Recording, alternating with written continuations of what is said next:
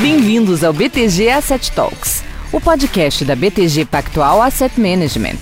Aqui você vai ouvir nossos especialistas e gestores falando sobre economia, cenários nacional e internacional, fundos de investimentos e outros assuntos voltados ao mercado financeiro. Acompanhe. Bem-vindos ao BTG Talks da BTG Asset Management. Eu sou Renato Mazola sócio responsável da área de capital privado, e hoje nós vamos conversar com o Rodrigo Abreu, CEO da Oi.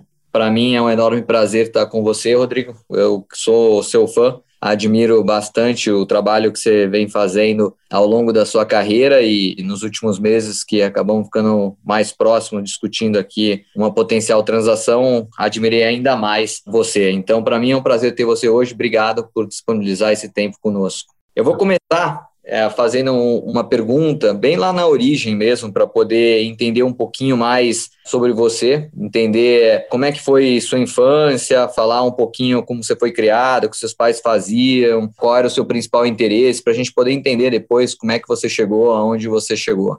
Legal. Bom, primeiro, Mazola, é um prazer estar com vocês. Obrigado pelo convite. É como você disse, nós temos trabalhado aí bastante próximo nos, nos, últimos vários meses, né? Afinal de contas, estamos hum. fazendo um dos maiores deals de private equity da história do país e, e eu tenho muita confiança de que vai ser um sucesso e que está ligado até à nossa própria estratégia de transformar o cenário de telecom no país e, e obviamente, para isso nós precisávamos de um parceiro de muito peso e de muita visão estratégica. Então, para nós também é, é muito recompensador como tudo está se encaminhando. Mas vamos lá para a tua pergunta aqui, e é um prazer bater papo com vocês. Sabe que essa pergunta você acaba se fazendo algumas vezes na vida, né? Então, eu sou o típico brasileiro, apesar de eu ser paulistano, ter nascido em São Paulo, eu sou filho de um, um meu pai era baiano, nasceu em Salvador, filho de portugueses, e minha mãe é pernambucana, do extremo interior de Pernambuco, mas que foi legal. criada em Florianópolis, em Santa Catarina. Caramba. Então, assim, all over the place, né? Eu brinco que dá para, quando você vai para o sul, dá para contar história, quando fica em São Paulo, dá para contar história história, quando vai para o Nordeste dá para contar a história. Então, é, minha, minha mãe. É, Todo lugar é casa para você, né? Você está morando no é, Rio. Exatamente. Lugar é casa para você, né? Mas minha mãe era dentista e trabalhou até muito tarde, trabalhou até quase 80 anos, então, assim, uma, uma, super fortaleza, sempre foi eh, independente e eu acho que eu herdei dela o senso de trabalho, o senso de dever de trabalho, de responsabilidade. E meu pai, cara, meu pai fez de tudo na vida um pouco, na verdade, meu pai terminou a, a vida dele sendo cineasta, fazia produções de, Caramba, de, legal. É, de, de propaganda e fazia alguns curtas-metragens, era professor de cinema, uh, mas ele já fez um pouco de tudo na vida. Então, já foi dono de hotel, já foi dono de loja, já, já, já fez um pouco de tudo. Já foi tenista profissional. Então, Caramba era uma, era uma figura diferente. E ele, para eu digo que eu herdei dele a paixão por fazer as coisas e por correr atrás. E, e na prática foi uma vida de, pô, assim, bem, bem, bem modesta, bem tranquila em, em São Paulo. É, mas eu, eu certamente admiro que a principal coisa que os meus pais me deixaram não foi nenhum bem material, mas foi educação. Eles fizeram de tudo para sempre garantir que a educação estivesse ali. Então acabei indo para um ótimo colégio e depois consegui entrar numa ótima faculdade faculdade, mas sempre muito incentivado ali pelo foco na educação que eles tinham. E você se definiu um apaixonado já no passado por, por tecnologia. Esse interesse por tecnologia já vinha desde pequenininho, desde criança? Desde sempre, cara, desde sempre. Eu acho que desde que eu me lembro, assim, de começar a pensar em profissão, a exceção daqueles momentos, assim, naturais de, de quem olha para os pais e fala, ah, pô, mãe, deixa eu ver aqui o que, é que você faz, mas eu falei, não, não vou ser dentista, não, não adianta, não tem como. Eu gostava de, de, de entender como as coisas funcionavam, eu queria ser engenheiro, eu queria saber que eu queria entender como as coisas funcionavam e queria a olhar para a tecnologia. Aí, muito cedo, comecei a olhar para o que eram os computadores, se vocês, para quem lembra daquela época, né, dos, dos kits de computadores e os TKs 85 e a todas aquelas experiências que o pessoal fazia. Lembro como se fosse hoje, quando eu consegui comprar meu primeiro computador, que era um Unitron, que era um, é, é uma cópia do, é um clone do Apple II, né, naquela época. E aí, desde cedo, eu sabia que eu queria entrar em tecnologia. Então, não tive muita dúvida, não, não demorou nada para escolher carreira, para escolher faculdade e para para gostar do que eu estava fazendo. Assim, Como que foi o seu processo de escolha? Você foi para a Unicamp, né? Como é que foi o seu processo de escolha para estudar lá, sair de São Paulo, ir para o interior? É, eu, eu, fui, eu fui Você acabou achando ali um casamento também, além da. É, exatamente. Eu fui para Unicamp né? na prática numa situação que foi é, inusitada, porque foi o primeiro ano em que o vestibular da Unicamp foi separado do vestibular da USP, da FUVEST, hum. e acabou fazendo seu próprio vestibular, mas foi o único ano em que, como eles tinham se separado, a Unicamp fez a prova no mesmo dia da USP. Então eu tive que escolher, ou eu faço a prova da Unicamp ou eu faço a prova da USP. Nossa. E aí vieram duas coisas. Uma delas é, putz, olhando a faculdade, a faculdade de engenharia elétrica da Unicamp era reputada como muito boa, até melhor que a da USP naquele momento. Mas aí a segunda era, putz, se eu fizer Unicamp eu vou sair de casa, se eu fizer USP eu vou ficar em casa. Então, juntou ali um empurrãozinho e aí eu fui para sair de casa e fui para morar. Por uma vida que você passou por tantas regiões diferentes, né, para mais uma cidade diferente, né? Exatamente, exatamente. E aí você começou sua carreira na, na Promon, depois passou pela McKinsey, Nortel, e depois teve passagens pela Cisco e pela TIM. Quais foram as experiências e, o, e os aprendizados nesse, nesse período todo? Olha, é, antes até de começar na Promon, curiosamente, é uma passagem importante para mim. É, na faculdade, eu acabei começando um negócio, então fui empreendedor na faculdade. É, infelizmente, Poxa, não era a época de ouro de startups de hoje, né? Era uma, bem mais difícil empreender naquela época, mas eu, junto com um amigo, um colega de faculdade, nós começamos uma empresa de software. Aí a gente fazia programação, para quem lembra, programação em Fox, em Clipper, e fazendo programação de banco de dados para empresas lá em Campinas, e, e aí fazendo, montando sistemas comerciais. Aí depois nós nos juntamos a um outro grupo de amigos de faculdade e começamos a olhar para desenvolvimento de BIOS, aquele software básico de, de uhum. computador. Naquela época a indústria de informática estava se abrindo aqui e foi uma empresa que na época acabou ganhando vida própria e existe até hoje. Porque chegou um determinado meio do caminho, eu decidi sair, falei, putz, eu quero, eu quero aprender uma empresa maior, eu quero ter mais experiências, eu quero ver mais coisas, eu quero viajar mais, eu quero entender como funciona uma grande empresa. E aí eu tive a oportunidade de ingressar no grupo Promon, que era um grupo que tinha uma presença muito forte em telecom naquela época já, em, em, lá no final da faculdade. E aí naquele momento eu acabei tomando a decisão de deixar a vida empreendedora e passar para a vida corporativa. Mas o meu sócio na época continuou. E ele tem a empresa até hoje. Ele está lá até hoje, e chama HST, então eles estão lá até hoje, e a empresa foi super bem sucedida. Pô, foi, foi bem, se expandiu. Ele mora nos Estados Unidos hoje, mas deu para ver, foi bacana assim, porque deu para comparar os dois rumos de carreira. Os dois foram muito bem sucedidos, obviamente eu acho que a minha carreira foi bem sucedida, mas eles também tiveram uma, uma, uma bela experiência, acabaram crescendo, viraram uma empresa com presença em dois países, então estão bem até hoje. Mas aí de lá foi começo da vida corporativa que eu falei, pô, eu quero entender a vida corporativa. E quando eu entrei na vida corporativa, apesar de eu trabalhar com engenharia, eu fazia engenharia de sistemas, desenho de redes de telecom, de dados, que já era o futuro, começou a virar o futuro ali no começo dos anos 2000, era dados e celular, as duas coisas que andavam juntas, né? Era todas as redes de dados, é, era o começo assim dos precursores da internet e as redes de celular. E aí eu falei, pô, eu quero entender isso aqui. Só que quando eu comecei a trabalhar com as duas, falei, na verdade o que eu gosto de ver é como uma empresa funciona inteira. É, eu gosto de ver entender aqui os vários componentes, desde a, da, da, do técnico até a gestão, até a venda, até o marketing marketing, até a história de como é que eu trago o cliente,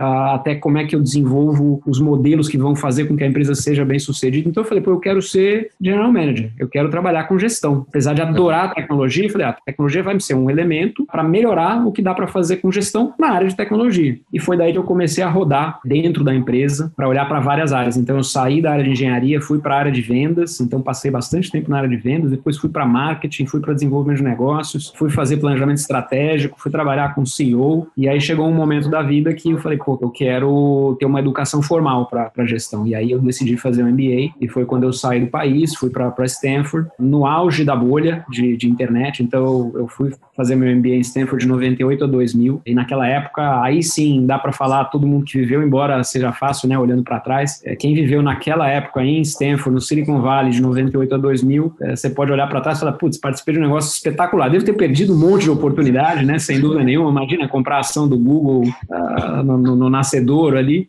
mas, uh, mas de qualquer maneira foi uma belíssima experiência. Aí fui para McKinsey e aí depois que eu acabei o MBA, eu recebi um convite para voltar. Eu tinha uma, uma, opção de ficar lá, mas recebi um convite para voltar para tocar a empresa, para criar uma empresa, para criar a Promon IP na época. Que era uma empresa de tecnologia que estava, entre aspas, tentando replicar um pouco o modelo de startup, o modelo de, de atuação na web, o modelo de atuação com TI que estava florescendo lá fora, principalmente depois da privatização de telecom aqui. E aí vim para cá tocar a Promon IP, que depois virou Promon Tecnologia, e que virou uma empresa também super bem sucedida. Mesmo depois que eu saí, o rumo dela continuou, acho que muito positivo, virou o que é hoje a Promon Logicalis, né? Virou Logicalis. Então foi também uma outra belíssima experiência. No final, eh, eu acabei ficando quase 14 anos no grupo, né? Então foi bastante, bastante tempo. tempo né? é, e aí tomei uma decisão de carreira super difícil também, que foi, poxa, depois de muito tempo num grupo, eu tomei a decisão de sair para ir tocar uma multinacional, que era a Nortel. Mas eu falei, pô, eu quero, eu quero continuar aprendendo. Acho que é, tem um pouco daquela coisa assim, sempre que está muito previsível, muito, muito tranquilo, eu acabo tomando uma decisão de aprender e de buscar um pouco mais de, de desafio pela frente, né? E foi daí que eu fui para Nortel, daí que eu fui para Cisco, daí que eu fui para TIM. Então, e sempre com mudança, para você fazer mudança, é sempre mais difícil você fazer mudança numa situação estável, né? Uhum. se está estável, não precisa mudar. Então, Lógico. os desafios sempre foram de pegar alguma situação de transformação, seja transformação de cultura, seja transformação de gestão, seja resolução de crise. E aí, obviamente, esse negócio tem essa característica, tem me acompanhado desde então. E aí depois é interessante porque depois desse período todo na vida corporativa, né, e você teve experiências diversas, né, tanto na parte de engenharia, no exterior, depois na parte de, de gestão, né, com multinacionais, empresas locais, teve uma experiência bastante diversa. Você pegou toda essa sua experiência e, e resolveu voltar para a origem da sua carreira, então, né? Você resolveu empreender outra vez depois da TIM. Como é que foi esse processo de empreender novamente, depois pensar no conselho da Oi e uma posição executiva na Oi? Olha, é, foi, uma, foi uma experiência bacana essa depois que eu saí da TIM, que eu acabei trabalhando um pouquinho com private equity, e, e trabalhei com o Grupo Pátria e olhando para alguns negócios na área de tecnologia. E quando surgiu um convite para empreender de uma maneira diferente, né? que era para criar uma startup do zero, uh, fazendo tudo desde a criação da marca, modelo, equipe, processo, operação, mas com um backing muito forte, que era o backing de, dos cinco bancos é, que estavam fazendo investimento numa startup é, para gestão de base de dados, aproveitar a criação do cadastro positivo no país. E aí eu falei, pô, essa é uma experiência bacana, porque é, é empreender, mas é empreender com um backing muito forte e numa área que, sem dúvida é uma área que vai crescer muito. E aí topei o desafio, foram quase três anos tocando a empresa do zero, do literalmente do menos um, não é nem do zero, da, das discussões prévias de constituição da empresa, até a gente constituir a empresa, aí criar todo o time, contratar todo o time, criar todos os processos, criar marca, criar nome, criar identidade, criar equipe de venda, fazer as primeiras prospecções comerciais, botar a empresa de pé, assinar acordos de parceria. E aí, quando a empresa estava estabelecida, eu acabei recebendo esse convite para virar conselheiro novamente da Oi. Aí eu sempre acompanhei o setor de telecom muito de perto e nunca deixei de acompanhar. E aí achei que seria bacana voltar a acompanhar, é um pouco o setor de telecom, quem trabalha em telecom fala que é um pouco uma, uma cachaça, né? um pouco um vício, assim, é muito difícil se afastar completamente. E, e, aí veio o convite, eu resolvi tocar as duas coisas, e aí a empresa, a COD, começou a entrar no, no, no seu trilho de crescimento, e aí veio o convite para assumir como executivo. Então foi outra decisão razoavelmente difícil, porque significaria deixar ali aquela trilha que foi começada do zero e que estava indo bem, e hoje continua indo bem, para tocar um desafio muito grande. Mas uh, como tanto telecom quanto desafio desafio tá no sangue, aí eu acabei topando e aí vim para cá para não só continuar um pouco esse trabalho de conselho, que era um trabalho de reorientar estrategicamente a companhia, mas para poder botar de pé algumas das ideias que nós desenvolvemos uh, como conselho. É, então o pessoal brinca, né? Pô, conselho é bom porque você dá ideia, dá direcionamento e tudo mais, mas aí o, o problema vem na hora de executar. Eu falei, tá bom, então vamos lá, vamos ajudar a executar, né? Então começou essa. na massa e botar a mão na massa. né? Exatamente. Tem, eu lembro até que na época, curiosidades aqui, né? Mas estava eh, vendo uma. A, a, gente entrou na época das lives, né? Logo depois dessa virada, por conta de pandemia.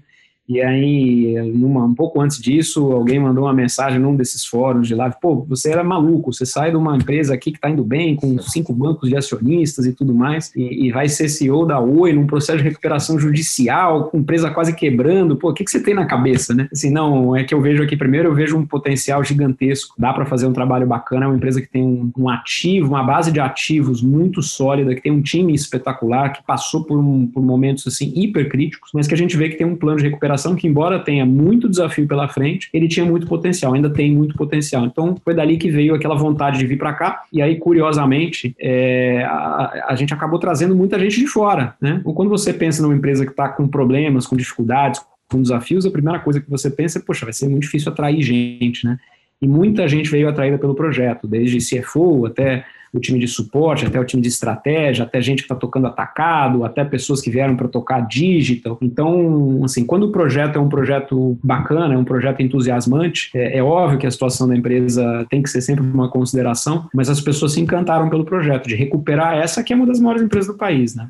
É incrível, né, quando você olha esse processo de de reestruturação da Oi. Eu queria até entender de você quais foram os maiores desafios que você enfrentou, primeiro no conselho, mas acima de tudo, originalmente na posição de CEO e depois de CEO da companhia, porque é, possivelmente dos processos de, além de ser o maior, né, possivelmente o processo de RJ mais complexo que a gente viu, né? Então tinha uma série de ativos que vocês tiveram que reestruturar para vendê-los numa série de UPIs, né, que para aqueles que não sabem, é um processo de estruturação de venda de ativo mais protegido dentro do plano de RJ. E, e como você sempre fala, essa é uma parte ultra complexa para conseguir executar tudo isso, mas não é o fim, né? Depois a gente vai falar um pouquinho mais do futuro da Oi, mas você tinha que tocar o dia a dia da companhia enquanto estava tocando diversos M&As, talvez os maiores M&As do país ao mesmo tempo, e gerindo uma empresa com um grau de complexidade grande, com poucos recursos naquele momento, e que pouco a pouco você foi conseguindo atrair o interesse de outros investidores, interesses de outros financiadores, para conseguir tirar o pescoço para fora d'água e, e conseguir sair agora, como vocês estão saindo desse processo de RJ muito bem. Quais foram nesse período, Rodrigo, os maiores desafios que você enfrentou? Olha, é, acho que vai faltar tempo de entrevista para falar sobre os desafios, hein? mas é, de qualquer maneira, tentando fazer um, uma classificação aqui dos tipos de, de, de, desafios que existiam lá no começo, que ainda existem para frente. Né? O primeiro deles era fazer um equilíbrio entre o que é o absolutamente urgente e crítico, sem o qual a companhia colapsa. Então, é, aqui entram, por exemplo, os desafios que nós tivemos de funding de curtíssimo prazo, tá? de curtíssimo prazo. Então, fazer fazendo venda de ativo em Angola, fazendo captação de, de uma tranche de dívida para permitir que a companhia continuasse a operar com investimento no modo, entre aspas, de normalidade, garantir que existissem as visões de venda de ativos para poder suportar o plano de funding da companhia. Então, isso era urgente, urgentíssimo, era fazer com que, de fato, a companhia tivesse condição de operar sem entrar em, em colapso de caixa e, ao mesmo tempo, fazer isso, mas tendo em mente o que precisaria ser feito para a companhia ter viabilidade de longo prazo, porque não adianta nada também você só ir empurrando o muro um pouquinho para frente, né? Em perspectiva de onde é que você derruba o muro, né? E óbvio que precisa empurrar o muro para frente sempre, mas você precisa ter uma perspectiva de como é que você vai conseguir demolir aquilo para poder ter uma sustentabilidade a longo prazo. Então, algumas decisões eram muito contraintuitivas, né? Por exemplo, a gente tomou uma decisão ainda sem fechar um pacote de financiamento, ainda sem vender o ativo de Angola, nós tomamos uma decisão de aumentar o investimento em capex do ano, ou seja, aumentar a queima de caixa do ano. Mas por quê? Porque aquilo garantiria que nós conseguiríamos conseguiríamos imprimir um ritmo de crescimento para a fibra que viabilizaria não só ocupar um espaço muito rapidamente de mercado que nós estávamos vendo que estava disponível, mas contar essa história para investidor, provar o modelo e mostrar exatamente qual era a nossa estratégia de futuro. Mas a um custo de um risco grande, porque é, aumentar a CAPEX numa hora em que você está com um problema de funding de curto prazo era sempre uma, uma opção super arriscada. Mas a gente, assim, respirou fundo e, e, e tomou a decisão correta, e resolveu fazer o que era correto do ponto de vista não só de pensar no curtíssimo prazo, mas de combinar aquele curtíssimo prazo com o médio prazo de execução e de viabilidade de longo longo prazo de estratégia. É, e isso, ao mesmo tempo em que fazendo talvez duas outras coisas. Uma delas é estruturando aqueles programas estruturantes de venda de ativos de transformação para a companhia de fato poder começar a mudar. E a última e mais importante de todas, mantendo o time engajado. Mantendo o time engajado para que o time entendesse o que está acontecendo, entendesse quais vão ser, quais iriam ser as transformações, entendessem que, olha, a gente tem que fazer muita coisa, tem bastante risco, tem bastante desafio pela frente, mas é um, é um projeto que vale a pena se engajar. Então, acho que foram esses quatro grandes desafios que acontecem até hoje, em, determinada, em determinado teve grau. Algum, teve algum momento que você falou assim, pô, não vai dar? Não, não olha, vai ter como romper essa barreira aqui. O pessoal olha para a gente e fala assim, pô, vocês, vocês de alguma maneira estão mantendo o sangue frio. Eu falei, é, é sangue frio. É, aí a, a, brincadeira aqui vai é, para um ponto de vista muito pessoal. Não sei se você sabe, mas não é segredo, então não, não tenho nenhum problema de falar sobre isso, mas eu já, já experimentei, sendo atleta, já experimentei um infarto há quase nove anos agora. E eu falo, depois você passou por uma experiência como essa, precisa realmente de um problema muito, muito, muito, muito grande para te deixar é, assustado, né? Para te deixar muito preocupado. Então, assim, óbvio que teve momentos ali muito tensos de, de, de, ter que botar uma energia, tanto minha quanto da Camille, quanto do time todo de operação, para que a gente pudesse garantir que a virada seria executada, principalmente nas, nas viradas de funding, nas viradas de negociação com credores. Nós fizemos, como você sabe, uma nova Assembleia Geral de Credores no final de 2020 para poder validar o novo plano. E, e sempre são momentos muito tensos, porque, assim, você trabalhou muito, botou muito pode. esforço, muito pensamento. E tudo e, pode por água abaixo. Você não controla 100% do que está acontecendo. Né? Você não controla 100% se você vai vender um ativo, como foi o caso de Angola, depois o caso da Move, agora o caso da Infraco ou não porque depende de uma contraparte, depende do mercado. Você não controla se uma aprovação de assembleia de credores vai acontecer ou não. Você não controla se o mercado vai te prestigiar, vai te dar credibilidade para estender funding ou não. Mas é, o trabalho ajuda, né? O, o, foco ajuda. Então o time tudo teve muito focado. Então, assim, foram momentos, alguns deles muito tensos mesmo, principalmente o momento de assembleia, de aprovação e lá no comecinho da jornada, quando a gente estava fechando as operações de funding mas uh, so far so good. E, e acho que a perspectiva daqui para frente agora é realmente muito foco na operação. Eu diria que daqui para frente talvez o número de coisas que a gente não controle diminua pelo menos um pouco. Não é que a, ainda existem coisas que nós temos que sobrepassar aqui, que, que, que ultrapassar, que não são 100% do nosso controle. Então, tem toda uma visão de mudança da, do regime de concessão na telefonia fixa para autorização, para resolver um problema regulatório que traz obrigações para a companhia que são muito pesadas e que já não fazem mais sentido. A gente não controla completamente, mas, obviamente, trabalhando de maneira muito dedicada para interagir com o regulador, interagir com a agência, com o mercado, mostrar o que pode ser feito, mostrar como deveria mudar e assim por diante. E agora é um processo realmente de operação. Não é um processo sem risco, como a gente sempre tem dito, de maneira muito transparente, tanto para dentro quanto para fora de casa. Mas é um processo que eu, eu tenho brincado também, que a gente pô, tem aqui o, várias montanhas para escalar. Pô, já, já escalamos várias delas, né? Tem aquela brincadeira dos sete picos, né? Que são as sete montanhas mais altas do mundo. A gente eventualmente já escalou quatro, ó, falta umas três, mas, mas já passou da metade do caminho, né? com a Infraco você já subiu o K2, agora mais é difícil isso, já é foi. Agora é. vamos para as outras. E é engraçado, eu fiz essa pergunta porque eu costumo dizer que não tem transação, eu falo sempre para o time aqui, não tem transação que em algum momento a gente não pense que não vai ser possível seguir adiante com a transação. Todo deal, em algum momento, fala, pô, não vai mais dar certo, agora acabou, todo esforço foi jogado por água fora, não tem o que fazer. Mas no, no caso de vocês, são várias transações em uma. várias, é. exatamente isso. grau de complexidade tão maior do que qualquer outra coisa que a gente já viu. Então, acho que, é, de fato, o trabalho de vocês é, é incrível. E acho que, como você falou, eu consigo ver bem o que você mencionou de ver a Oi agora, olhando já depois da arrebentação, né? já começando a poder planejar um, uma outra fase bem mais tranquila. Mudando um pouquinho de tema, a gente fala um pouquinho depois do futuro da Oi, mas eu queria, dado a sua experiência tão vasta de, de tecnologia, como é que você viu nos últimos anos o avanço de tecnologia no Brasil e na América Latina, até dado o seu papel de CEO de outras multinacionais que cobriam a região, né? É, como é, o que, que você vê é, de tão único é, relacionado à tecnologia no Brasil?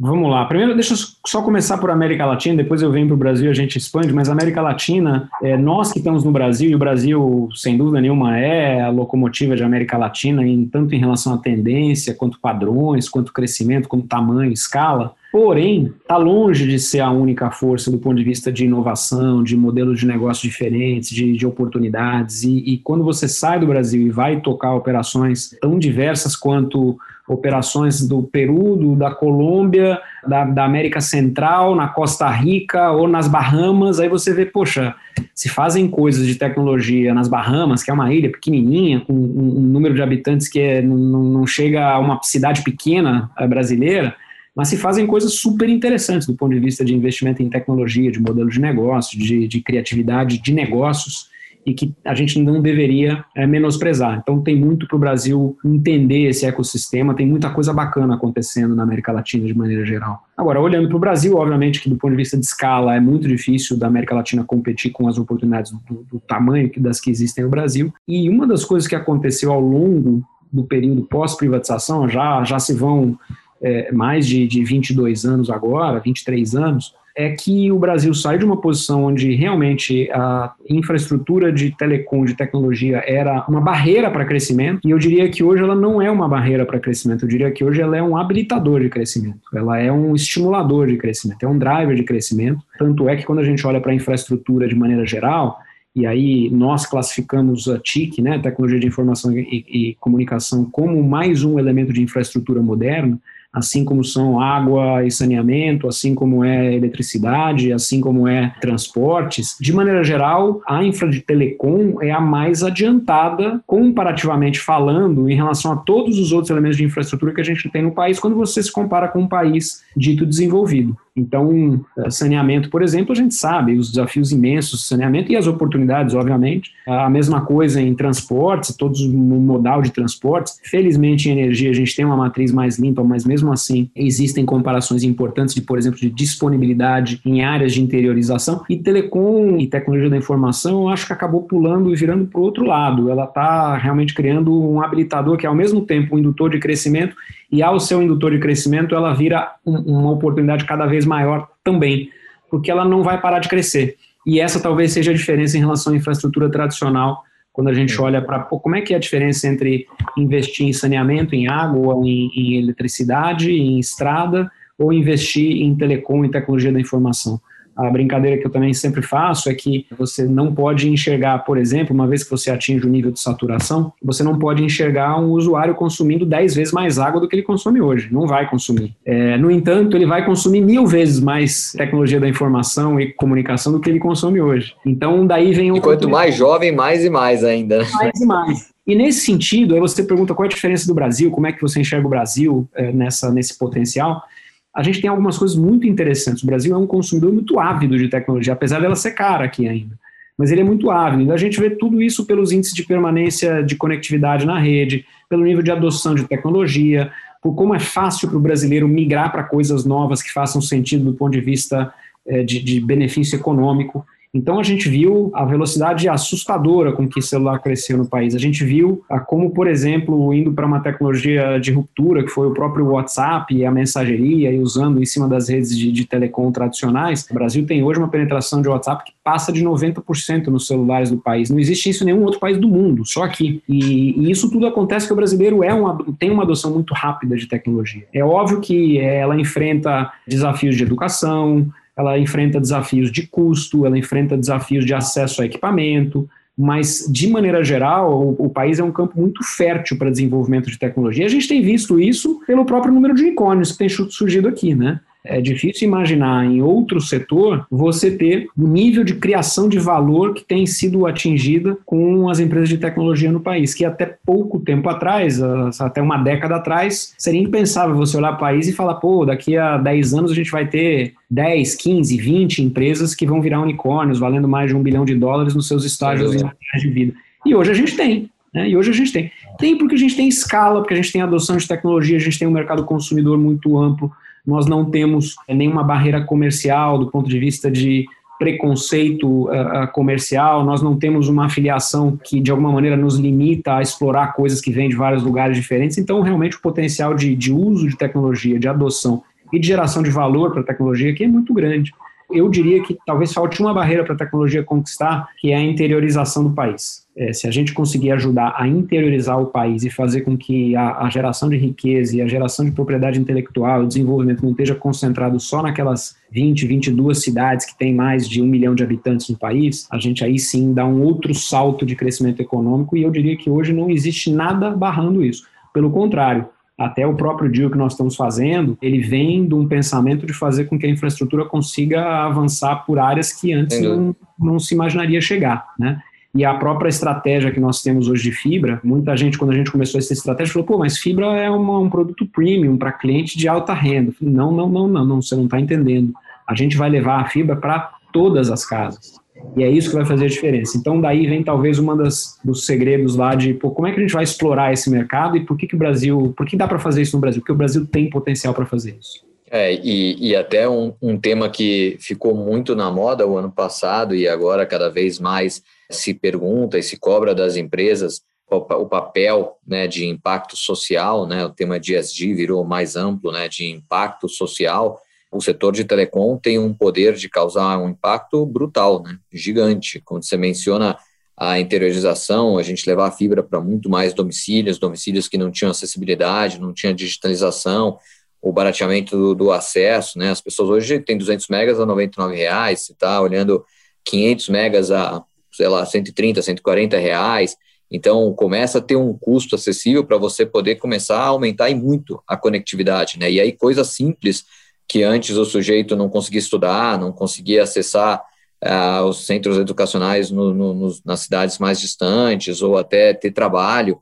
uh, com essa, esse aumento grande de digitalização, é, eu acho que você deve compartilhar um pouco essa minha visão. O setor de telecomunicações tem um papel fundamental no impacto social que vai ser causado no país olhando para frente. Né? Olha, ah, sem dúvida, toda empresa, ah, obviamente, tem um ângulo para explorar do ponto de vista de ESG, mas, em particular, quando a gente olha para telecom, eu acredito que telecom é um daqueles casos que não são tantos, mas é um caso muito, muito claro, muito, muito presente, muito fácil de enxergar, aonde a atividade fim do setor, ela impacta muito diretamente todos os componentes de ESG, principalmente no S, porque apesar de no, mesmo no E você ter uma questão de que é uma indústria entre aspas limpa, apesar de todos os cuidados que a gente tem, principalmente em relação à geração de energia limpa e uso de energia limpa, a gente, por exemplo, no nosso caso, nós estamos migrando uma boa parte da nossa contratação de energia para a geração é, de energia limpa e assim por diante. Mas no S, a gente vê o impacto no social de uma maneira muito, muito clara, muito presente, seja no desenvolvimento econômico, é, na geração de oportunidade, na inclusão de renda, na inclusão de educação, de digitalização de oportunidades,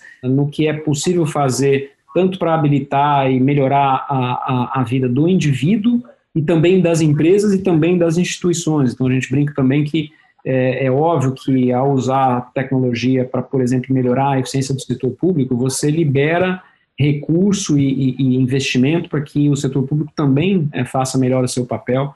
Então é um, é um ciclo realmente muito virtuoso, muito virtuoso. E é bacana poder fazer isso sabendo que cada vez que a gente é mais bem sucedido, levando, por exemplo, a fibra para um, uma, uma região de classe C, é, a gente está fazendo uma inclusão econômica brutal de educação, de acesso à informação, de entretenimento, de acesso à cultura. E aí vem o papel do S de maneira muito plena, porque o S não é só você entregar oportunidade de emprego, né, por exemplo, ou uma oportunidade de educação, é você fazer uma inserção plena. E aí muita é. gente fala, isso. cultura e entretenimento é essencial, você tem que ter, a, a vida tem que ser plena para que você consiga de fato ir mudando as pessoas de patamar, e mudando as famílias de patamar, de qualidade de vida. Então realmente é, é uma oportunidade muito plena. E é por isso que eu, eu sou tão fã da, da chamada interiorização. Acho que fazendo isso dá para a gente levar o país para outro patamar. E aí, obviamente, que os padrões de comparação são sempre difíceis, mas quando nós olhamos, por exemplo, para o que acontece num país como o nosso, que é um país continental, e o que acontece em países continentais também, mas muito desenvolvidos, sejam eles é, América do Norte, sejam eles Europa, sejam eles Ásia, o que faz a diferença é que você não tem tantas desigualdades do ponto de vista regional. Então você tem numa cidade pequena e relativamente afastada de um centro de decisão a mesma condição de desenvolvimento, de acesso à tecnologia, de acesso à comunicação, de acesso à oportunidade que você tem numa cidade grande. Obviamente comparadas às coisas que não são comparáveis, né? É óbvio que de oportunidade de, de, centro de negócios, etc., você não vai fazer com que uma cidade do interior seja São Paulo ou que o interior do, do, de Arkansas seja Nova York, mas proporcionalmente o interior do Arkansas lá é muito melhor servido de oportunidade do que é hoje o interior eh, da Bahia, né? É. E a gente tem que fazer com que isso aconteça. Realmente a gente tem que fazer com que isso aconteça. Tecnologia é uma das chaves para fazer isso acontecer. Legal. E eu, eu acho que uma, uma coisa interessante de observar é que, com o fruto da pandemia, a gente viu uma aceleração muito grande é, do modo online, né? Então, algumas coisas que a gente achava que ia levar muitos anos acabaram se materializando muito mais rápido. Como é que você viu o setor de telecomunicações enfrentando esse desafio do dia para a noite ter que atender uma demanda gigantesca, muito maior e muito mais rápida do que você imaginava. E quanto tempo você acha que levaria, se não houvesse a pandemia, para a gente chegar onde a gente está hoje? Cara, o setor de telecom tem um triplo papel nessa, nessa mudança, nessa, nessa virada que acabou acontecendo com, com a pandemia. É um triplo papel porque, primeiro, ele é impactado tanto quanto do ponto de vista de ter que se reorganizar e mudar a sua forma de trabalho e entender o que ia acontecer com o trabalho remoto e com com todos os novos modos de operar em meio a, ao nível de restrição que nós continuamos a ter, né, em muitos casos. O segundo é porque ele virou um protagonista para ajudar justamente no enfrentamento e criar as condições para que toda a economia pudesse é, fazer o um enfrentamento e, e, mudar a sua maneira de trabalhar para poder passar por esse período. O terceiro é que ele criou muitas oportunidades novas que é. talvez as pessoas enxergassem, mas vissem mais distante. E justamente por, por conta de duas mudanças, eu diria. Uma delas é a mudança de cultura, e aí muita gente que de alguma maneira falou, pô, não, eu não preciso fazer isso, então eu, eu faço isso depois, eu não preciso entender por que, que eu preciso ser mais eficiente do ponto de vista de trabalho remoto, ou por que, que eu tenho que me descentralizar, ou por que, que eu tenho que aprender a trabalhar sem tantas restrições de, de espaço físico, ou por que, que eu tenho que aprender a, a, me conectar de maneira mais eficiente com parceiros, etc. A necessidade acabou fazendo com que é, essas transformações acontecessem muito rápido. Né? Então, o próprio trabalho remoto foi um exemplo. A gente, eu uso esse exemplo, mas isso vale para provavelmente todas as empresas. Nós, no nosso caso, colocamos 11 mil pessoas em casa em pouco mais de uma semana. 11 mil. E aí todo mundo fala, poxa, mas é que vocês são uma empresa de tecnologia, então vocês estavam preparados, mais preparados que os outros. A gente viu muitas empresas que jamais tinham trabalhado remotamente fazerem esse mesmo processo, talvez não em uma semana, mas em poucas semanas. Então, na prática, vem uma primeira mudança de cultura aqui, que é, é, você, quando precisa, você muda. E uma vez que você muda, você começa a avaliar se aquilo faz sentido. E certamente as coisas não voltam ao mesmo modelo que eram antes. Eu certamente não acredito que elas vão ficar iguais para sempre. Elas não vão. Não, não é que não, que vai, não vai mais existir volta ao escritório, que não vai mais existir volta a modelos antigos. Vai. Mas eles vão ser mudados, eles vão ser híbridos, eles vão ser combinados. E essa mudança de cultura é muito importante. A segunda mudança de cultura, é, eu acho que tem a ver com aquela visão de que muitas vezes não se toma risco por duvidar da própria capacidade de mudança. E a gente vê que, na prática, quando você não tem opção, as empresas, as pessoas podem fazer coisas muito mais ambiciosas do que elas imaginam. Né? Se a gente chegasse para um CIO qualquer, de qualquer empresa, qualquer banco, qualquer multinacional ou qualquer pequena empresa e falasse assim: a partir da semana que vem eu quero os seus 11 mil funcionários trabalhando em casa, tá? O que queria falar para a gente? Não, impossível. Impossível. Impossível. Impossível. Não existe a menor possibilidade de fazer. Você perdeu a cabeça. E aí a gente vai lá e faz em uma semana.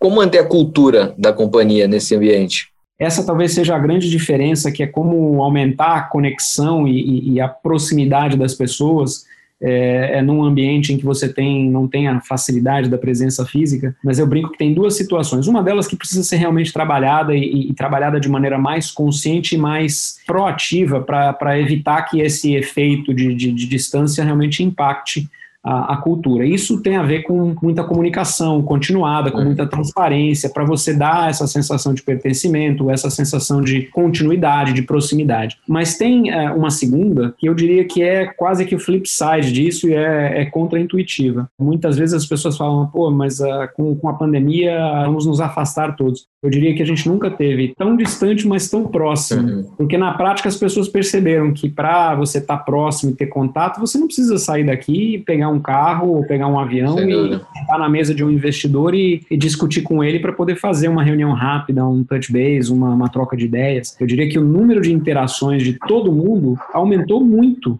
muito. Então é a brincadeira. Acho que a gente está muito distante, de maneira geral, mas cada vez mais próximo de todo mundo. É, o número de grupos que foram reativados, de contatos que foram colocados de novo em, em funcionamento e de, de grupos próximos que acabaram estabelecendo rotinas para poder se falar e para poder se comunicar, é muito maior, talvez, do que aquele que seria possível no mundo físico. Né? E o Rodrigo, você já citou anteriormente em outras entrevistas sobre a terceira revolução de conectividade no Brasil. Conta mais um pouquinho para a gente o que, o que é isso, como é que você vê esse impacto na vida nossa, no, no dia a dia, e qual é o papel do, do 5G nessa história? Olha, a, só para que as pessoas entendam por que, que eu falei da terceira revolução de conectividade no Brasil, em, em particular no Brasil. Para mim, a primeira foi quando uh, nós uh, acabamos fazendo a privatização e, e, de fato, voltando a ter a infraestrutura como um potencial aliado no crescimento. A infraestrutura era, como eu mencionei, um limitador de tudo que se fazia no país até a privatização. Não existiam redes suficientes, não existiam linhas suficientes. Vocês lembram, aqui é um pouco de saudosismo, mas vocês muita gente lembra da época em que se declarava a linha de telefone no imposto de renda e era um limitador. Então, a infraestrutura era um limitador. Eu lembro que meus pais, meus pais investiam em linha telefônica. É, então, o que é uma maluquice, né, completa, é. né?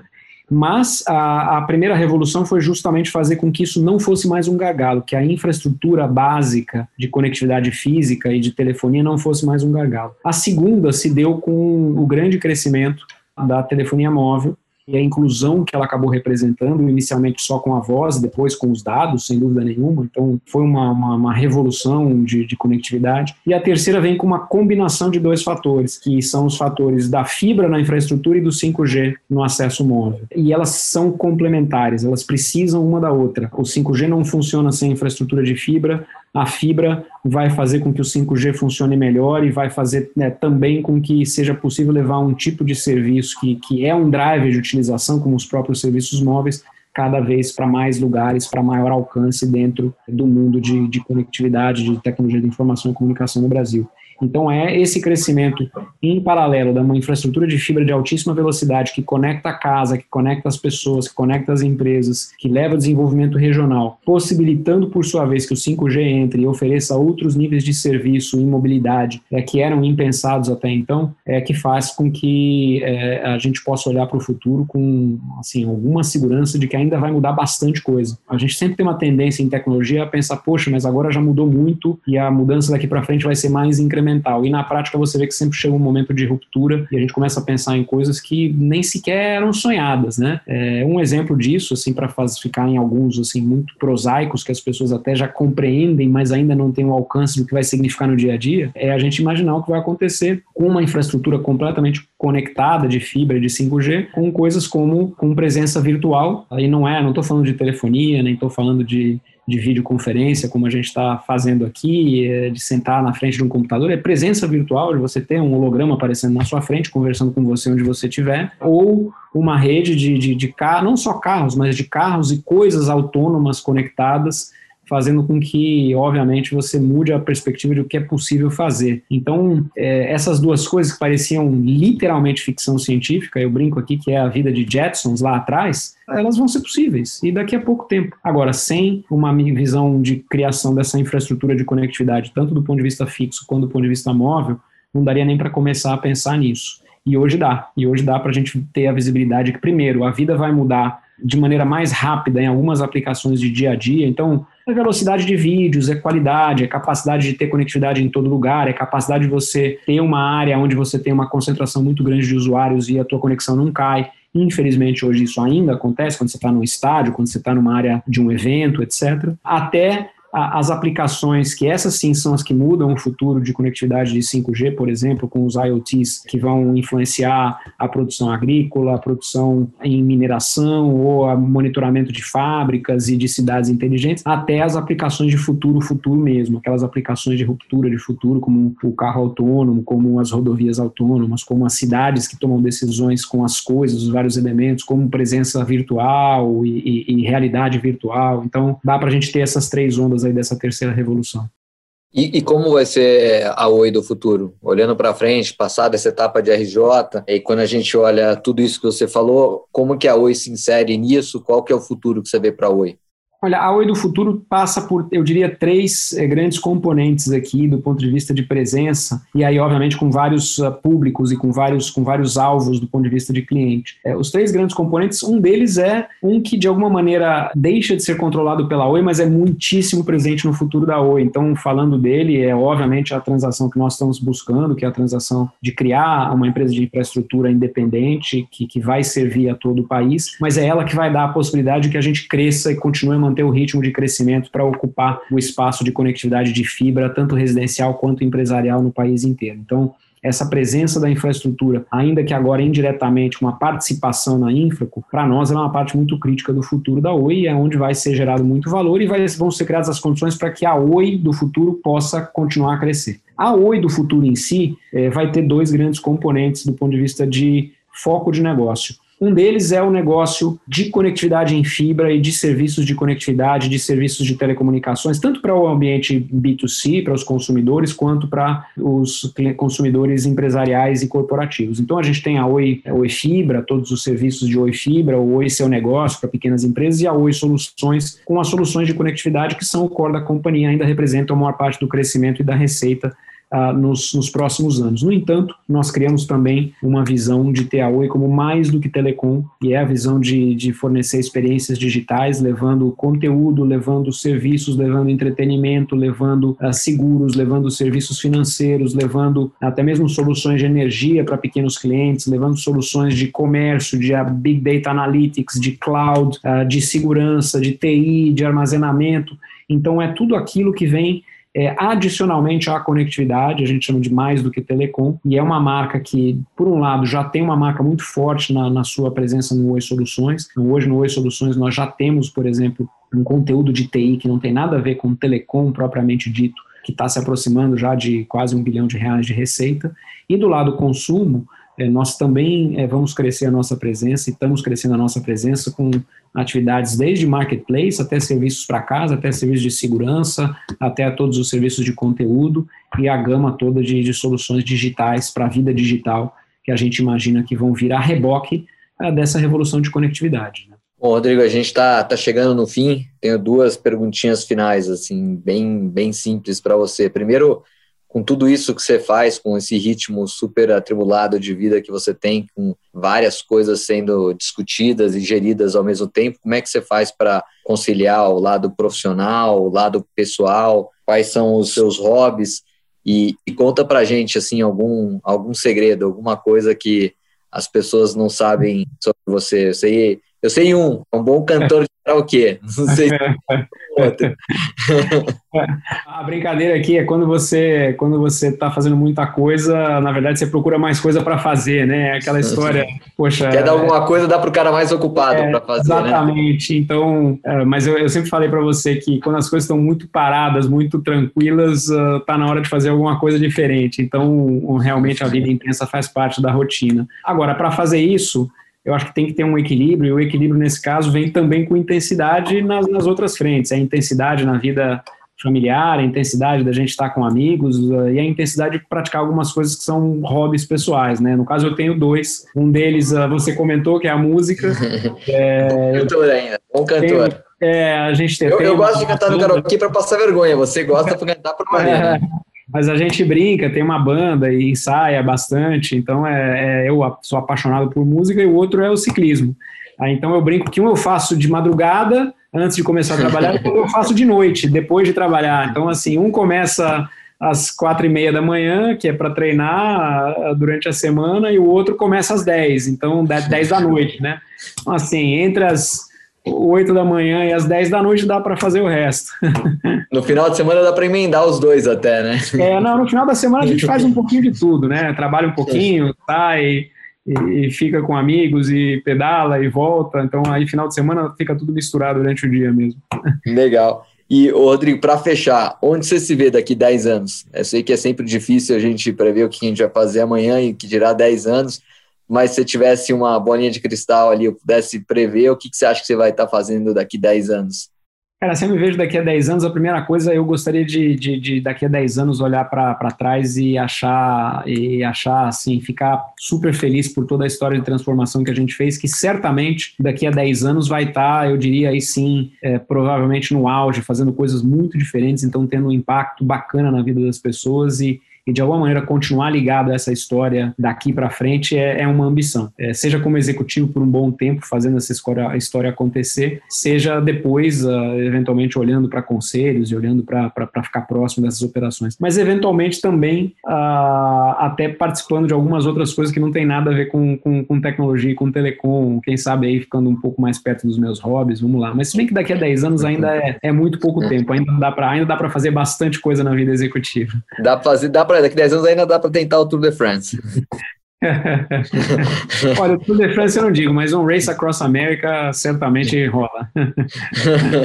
Rodrigo, obrigadão pelo papo, adorei, adorei o papo, acho que foi super legal, super bacana para muita gente poder aprender um pouquinho com a sua história. É sempre importante quando a gente tem uma história legal como a sua, compartilhar com outras pessoas, inspirar outras pessoas. Tenho certeza que muitas e muitas pessoas eh, descobriram coisas que não imaginavam a seu respeito e aprenderam com esse bate-papo. Espero que tenha sido proveitoso para todos e espero a gente continuar batendo outros papos como esse em outros eventos e podcasts. Muito obrigado pelo papo, Rodrigo. Maravilha, obrigado, Mazola. É um prazer estar com vocês e certamente vamos bater, bater outros papos para frente, até falando do que passou, né? Do, do sucesso que ficaram para trás. Sem dúvida. Este foi o BTG Asset Talks, o podcast da BTG Asset. Acompanhe os nossos próximos programas disponíveis em todas as plataformas de podcast. Se quiser saber mais sobre nós, visite o site btgpactual.com/asset-management e busque por BTG Pactual Asset Management no LinkedIn e no YouTube. Dê um BTG nos seus investimentos.